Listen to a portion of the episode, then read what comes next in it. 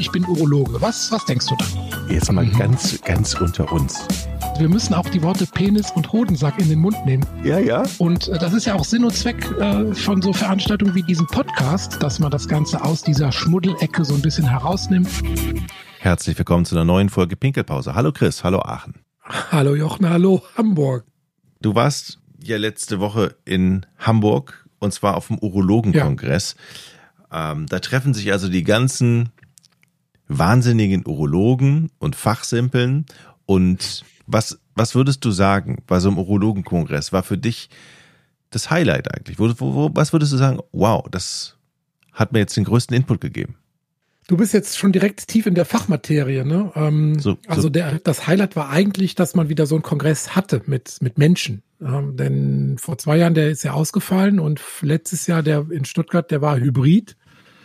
Ähm, da war dann, war es dann auch einen Tag, so kann ich mich erinnern, bin ich morgens wach geworden. Dann hat man gedacht, okay, ich kann die ganzen Vorträge online angucken, damit ich im Bett geblieben habe. Laptop auf die Knie, Tasse Kaffee und dann die Vorträge da angeguckt.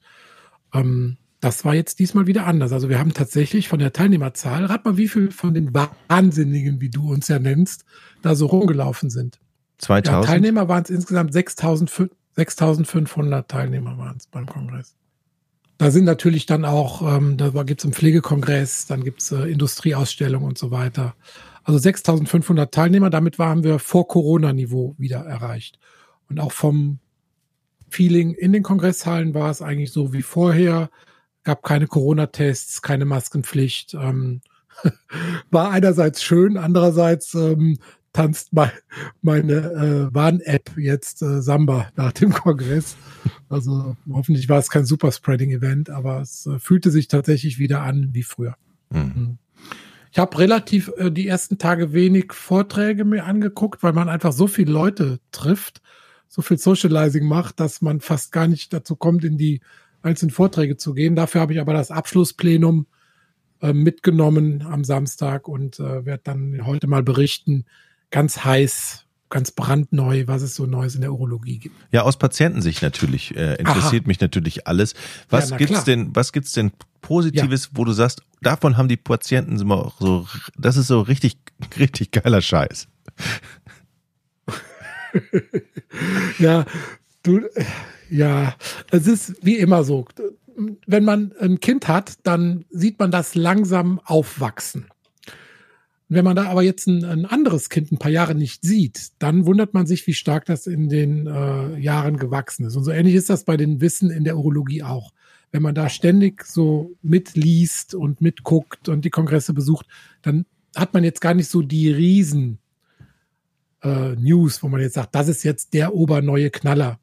Aber ähm, es gibt natürlich so ein paar Sachen, da können wir gerne drüber sprechen. Es gibt immer nur so alle paar Jahre. 1998 Einführung von Viagra oder vor 20 Jahren die Einführung des OP-Roboters. Das waren so Meilensteine. Sowas gab es jetzt dieses Jahr nicht. Aber es gibt äh, so ein paar Sachen, gerade in der Krebsbehandlung, da sollte man auf jeden Fall mal drüber sprechen und das interessiert bestimmt auch die Leute. Ähm, ja, aber vielleicht fangen wir einfach mal an, zum Beispiel mit der Blasenentzündung. Mal ganz banal.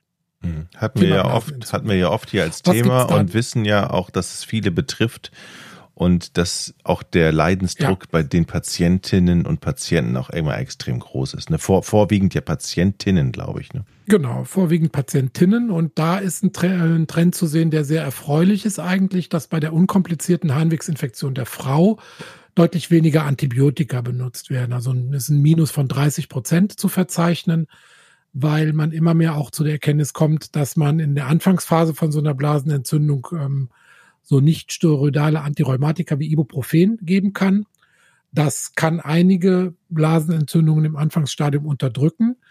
Nachteil ist, wenn die dann doch durchbricht, gibt es statistisch mehr Komplikationen wie aufsteigende Infekte, also Nierenbeckenentzündung, Fieber und sowas. Aber was man sagen muss, es geht mehr in die Richtung Richtung Verhaltenshinweise, die wir auch schon hier besprochen haben, und weniger Antibiotika, weniger auch Langzeit Antibiotika. Ähm, eine neue Impfung scheint es irgendwann zu geben, die heißt MV140 momentan. Die wird ähm, als unter die Zunge gegeben, weil die über die Schleimhaut besonders gut aufgenommen wird und die wirkt gegen diese häufigen E. coli Bakterien. Ne? Das scheint eine Neuigkeit zu sein bei der Blasenentzündung. Dann negativ wiederum die Resistenzrate weltweit hat sich weiter erhöht und dadurch auch die Sterblichkeit an Infekten. Ähm, deshalb werden auch zunehmend äh, Antibiotika gewählt, die weniger Einfluss zum Beispiel auf die Darmflora haben. Aber so im Thema Harnwegsinfekte kann man sagen, ein bisschen mehr Bewusstsein dafür, Antibiotika, sagen wir mal, zielgenau und zurückhaltend einzusetzen. Was das Thema interessiert dich noch? Sag, genau, sag, sag du die Themen und ich sag dir, was es Neues gibt. Ja, du hast es ja eben angekündigt äh, oder gesagt, alle, äh, nur alle 20 Jahre passiert irgendwas, so der Roboter. Gibt es denn trotzdem irgendwie bei Operationsverfahren irgendwie neue Erkenntnisse oder wenn ich als Patient auf dem OP-Tisch liege mit irgendwas, mhm. könnte da irgendwas besser machen mhm. in Zukunft? Ja, da gibt es so kleinere Entwicklungen. Also zum Beispiel bleiben wir mal bei der gutartigen Prostatavergrößerung. Da gibt es ähm, eine äh, Erkenntnis, dass die Laseroperation, wenn man den, die Prostata ähm, enukleiert, das heißt also die Innendrüse als Ganzes entfernt, ähm, mittlerweile tatsächlich besser ist als die klassische Hobelung, wo man die mit einem Elektrohobel, haben wir auch hier schon besprochen, die Prostata scheibchenweise von innen abschält. Allerdings sind aktuell nur ist diese Verfügbarkeit dieses Lasers deutschlandweit nur bei etwa 13 Prozent oder aktuell werden nur 13 Prozent dieser potenziellen Operationen mit einem Laser durchgeführt. Aber das wird sich auf jeden Fall durchsetzen. Je höher die Verfügbarkeit sein wird und je mehr Leute das bedienen können, wird der Laser langfristig die klassische Elektrohobelung ablösen. Und bei der gutartigen Prostatavergrößerung gibt es noch ein anderes Verfahren, was ganz interessant ist. Das ist die, die äh, Operation mit dem Wasserstrahl, die sogenannte Aquaablation oder Aqua, ja, Aquablation. Ähm, die ist in der Fünfjahresbeobachtung gegenüber der klassischen Hobelung etwa gleich gut bei normal großen Prostatadrüsen.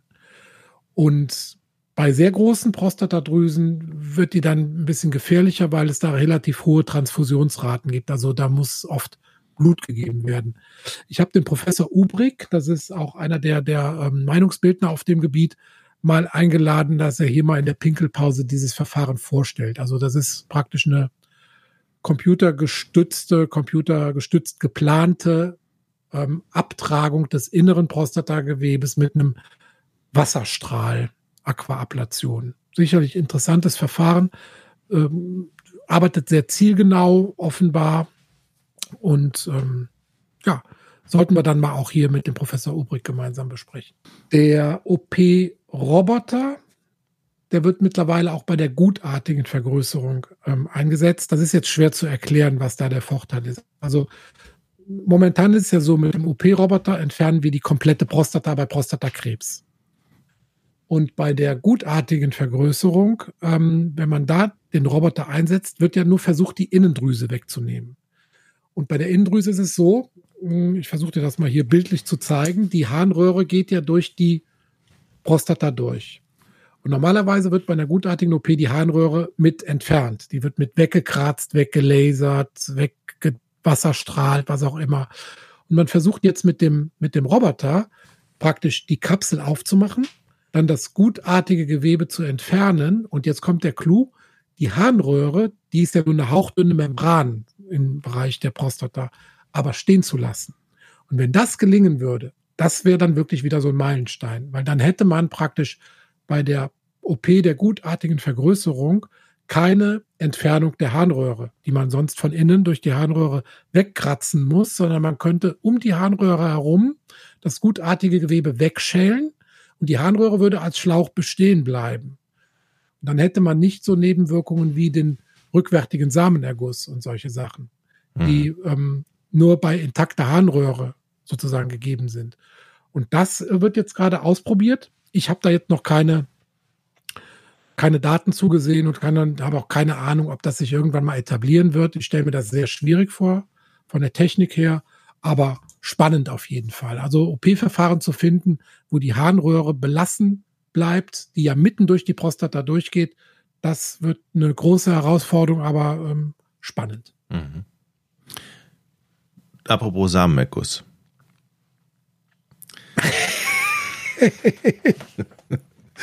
so, ja. So, ist irgendwas im Bereich von Potenz, äh, ja. Steifigkeit, diese Themen, das sind doch ja. immer eure Themen, ja. die natürlich gerne in der Öffentlichkeit auch besprochen werden, gehört werden, ja. interessant sind. Man sieht es ja auch am. Ausschlag unserer Podcast-Folgen, wenn es um das Thema Potenz geht. Gibt es da irgendwie. Neuigkeiten? Ja, ähm, da kann ich jetzt eigentlich sagen, das war eigentlich die größte Enttäuschung, denn beim Abschlussplenum, also das Abschlussplenum ist immer so, da sind zwei Stunden lang ähm, wird, dann werden die einzelnen Gebiete der Urologie, die Untergebiete, wird das, was man praktisch als Take-Home-Message mit nach Hause nehmen kann, präsentiert von einem, der in dem Bereich was zu sagen hat. Und mh, hm, dann werden halt die einzelnen Themenbereiche abgeklappert und dieser Bereich ähm, Potenzstörung, Andrologie, also Männerheilkunde, äh, Fruchtbarkeit, äh, vorzeitiger Samenerguss und so weiter, der war nicht mal vertreten. What?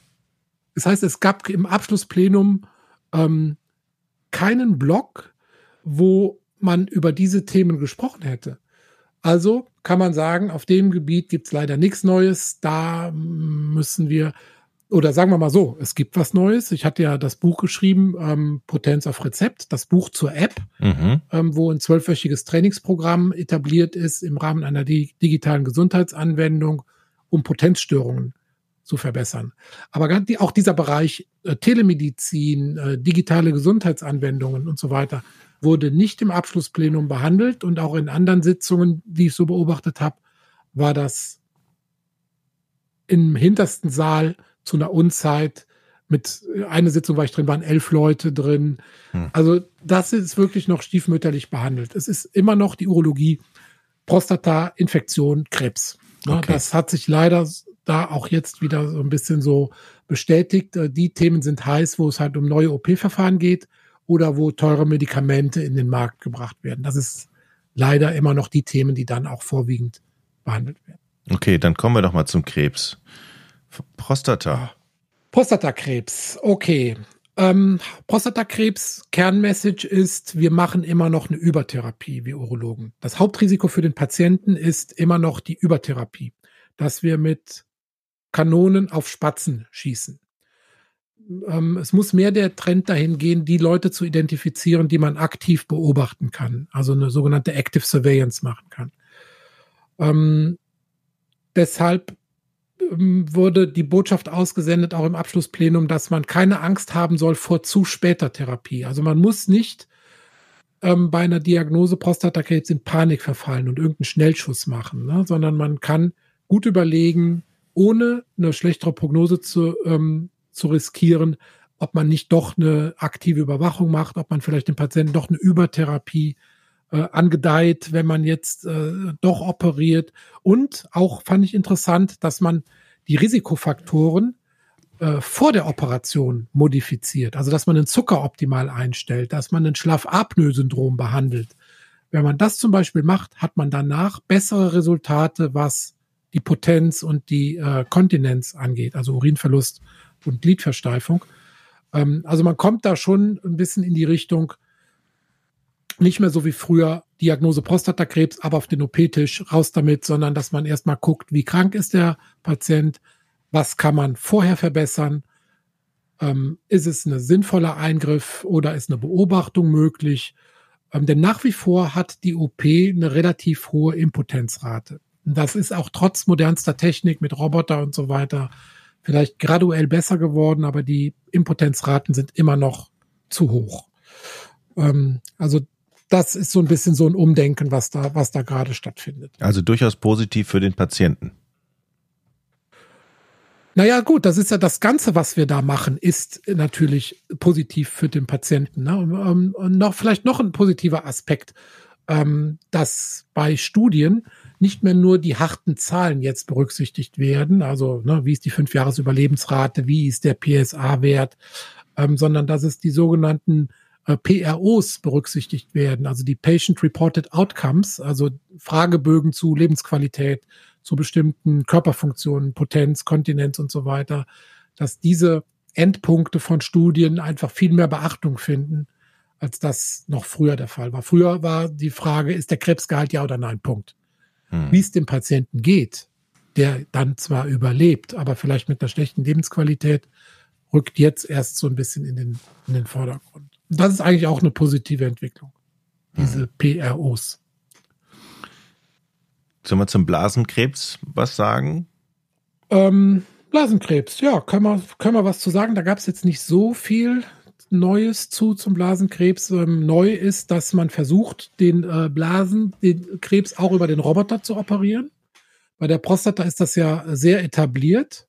Ne, die Prostata zu entfernen wird mittlerweile häufiger über Roboter gemacht als klassisch über Schnittoperationen. Mittlerweile versucht man auch die Entfernung der Harnblase, was technisch wesentlich aufwendiger ist, über Roboter zu machen.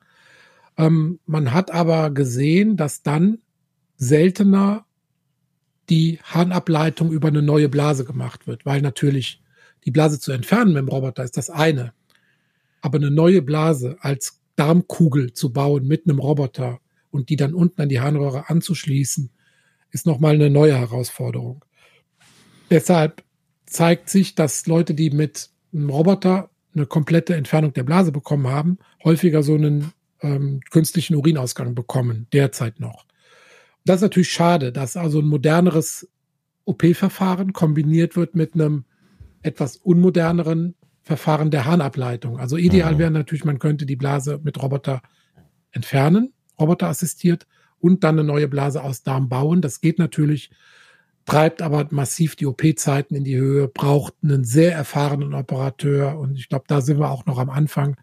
Dann, wenn wir in ein paar Jahren nochmal sprechen, wird das vielleicht auch Standard sein, wie bei der Prostata aber ist es jetzt noch nicht. Spielt denn grundsätzlich mal ja. Arbeitskräftemangel bei euch ist das auch ein Thema? Mhm. Du meinst jetzt, wenn man OP-Verfahren wählt und sowas? Nee, grundsätzlich. Also ähm, gibt es in dieser also, ganzen Branche genug Fachkräfte? Also in, in der Praxis, wo ich jetzt angestellt bin, ist zurzeit Wahnsinn.